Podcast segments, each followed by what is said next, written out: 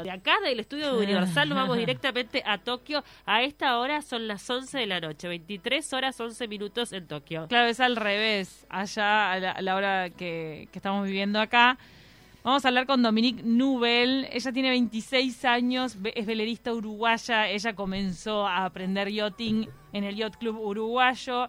Después eh, la navegación se volvió su pasión y compite junto a un compañero Ay, no encuentro el nombre acá. Acá, a Pablo de Facio. A Pablo, de Facio, esto va a ser el próximo 28 de julio.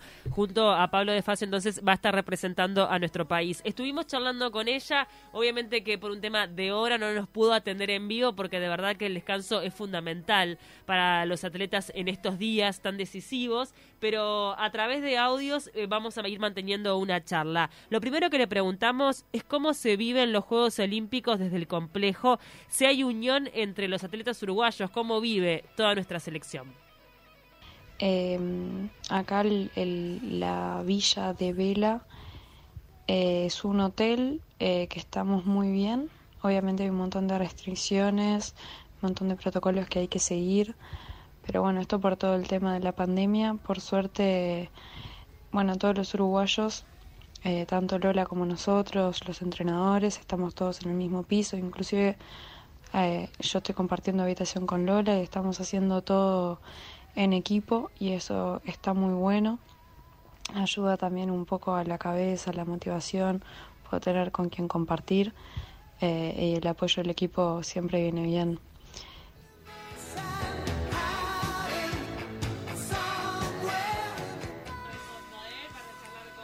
Con Tokio, donde está Dominique Nubel, que va a competir con Pablo de Facio también. Está durmiendo con Lola.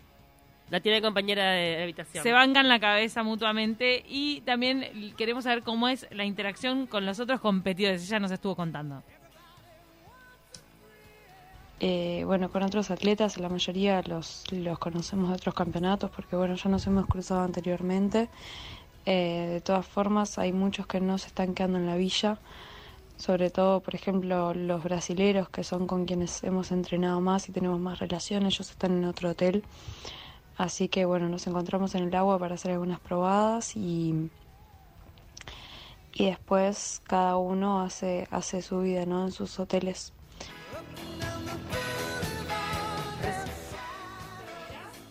separados servirá, no sé si la mitad no se escuchó, eh, si, si, es mejor para la competición estar eh, separados de, de, otros de otros países de repente Sí, no, no sé. interactuar tanto. Eh, claro, no sé, tal vez este te ayuda. Me parece que va mucho en cada deportista, en cómo, cómo pueda este, manejarlo, si necesita la concentración y la individualidad, o si el charlar, el que te pasa te piques, el viste la interacción puede llegar a mejorar tu rendimiento. También hablamos un poco de las dificultades. Ahí mencionaba algo ya, el tema del COVID y las restricciones, pero tal vez se enfrenta alguna más. En cuanto a las dificultades, nosotros llegamos y recién pudimos empezar a navegar el 15.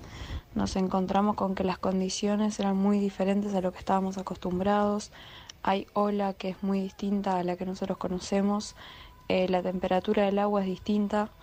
En nuestro barco, que es bastante técnico, eso le influye un montón, así que estamos aprendiendo cómo hacernos con estas, con estas nuevas condiciones y adaptarnos lo mejor posible Así que, bueno, estamos todavía hoy, terminamos de ajustar los últimos detalles y nada, aprendimos un montón, comprimimos eh, lo que nos hubiese gustado hacer en dos meses de conocer la zona en esta última semana y tratar de aprovecharla al máximo.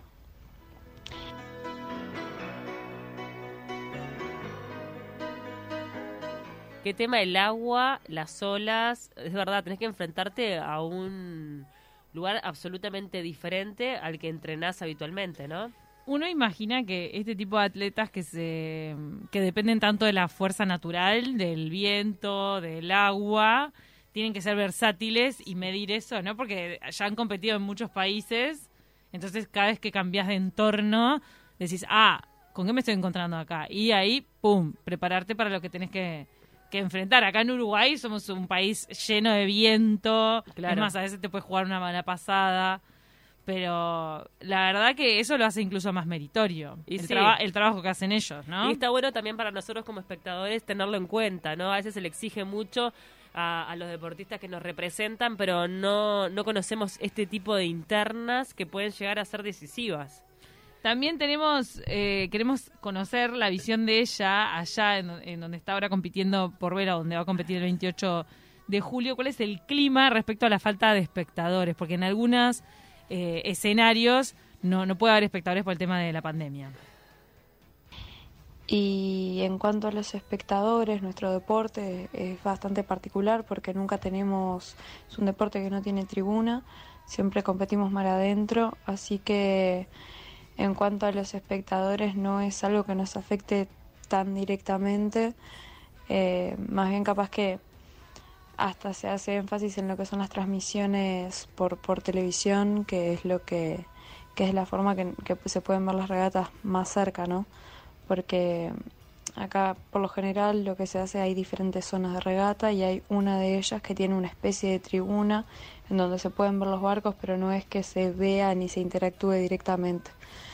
De todas formas, en la zona, en la región que estamos nosotros, que es la prefectura de Kanagawa, eh, no está en estado de alerta, así que de momento los, los espectadores están habilitados. Manera entonces de poder disfrutar de esta disciplina es a través de las pantallas, porque es como uno mm. puede llegar a ver más cerca a, los veleristas. También este. eh, es buenísimo ver estas competencias porque siempre están las tomas aéreas, también pasa con el remo, que vivís eh, lo que es el lugar de verdad, es como hacer turismo por televisión a través del deporte. Y ahora lo más importante, queremos saber cómo está, cómo se prepara para, para su debut y cómo está física y emocionalmente para la competencia.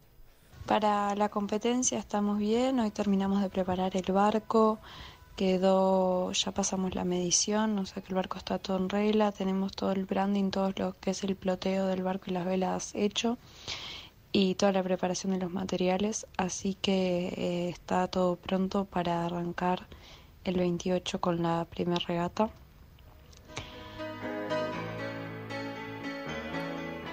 Vamos todos a presenciar esa regata de, mm, de Facio y de Nobel, de Nubel. Nubel, eh, como Nubel Cisneros. En realidad el apellido empieza con K. Nubel, ahí va, como que apenas se pronuncia. pero Nupel. Pero creo que ¡Ay, qué horror! Le estábamos tirando eh, con B, Nupel. Pero es que no sé cómo se pronuncia del todo. Perdón, ese tipo de apellidos tan complejos al momento de escribir y que tienen, no sé, me imagino qué procedencia, pero tal vez alemana, no sé. Este Es como más complicado de pronunciar. Qué zarpado a todos los que se enfrentan a la edad que tienen también. Es, joven, pero claro, también me pasaba con compañeros del liceo que competían, eh, por ejemplo, en tenis o en alguna de esas disciplinas, que los veías que ya se habían viajado todo, ¿viste? Claro. Éramos adolescentes y ellos ya habían estado en Chile, en Perú. Igual. No, tengo un campeonato en otro lado. Igual me imagino que también es una adolescencia de mucha entrega, donde probablemente no puedan ir a la mitad de los cumpleaños, salidas, jodas, boliches, porque tienen que entrenar y estar en óptimas condiciones, donde tienen que cuidar su alimentación. Cuando somos adolescentes comemos lo que venga y ellos, bueno, tienen un montón de restricciones en pos de un resultado, pero queremos crear que es este su, su pasión y que por eso que lo hacen. No, y sus amigos terminan siendo los compañeros de competición. Sí, claro. Es, eh, eh, eh, una burbuja, ¿no? En, el que se, se meten y ta. No les queda otra, al menos para llegar a, determinados niveles como el de los Juegos Olímpicos, que es, me parece, lo más alto a lo que aspira un atleta. Bueno, recordar a, todos los demás navegantes que también tenemos en, en, Uruguay, como Lola Moreira, que también va a competir. Em, siempre fueron famosos los hermanos Foglia, también en la competición de vela. Somos un país con viento, con agua, así que podemos tener todas las esperanzas de, de poder resaltar en esa disciplina.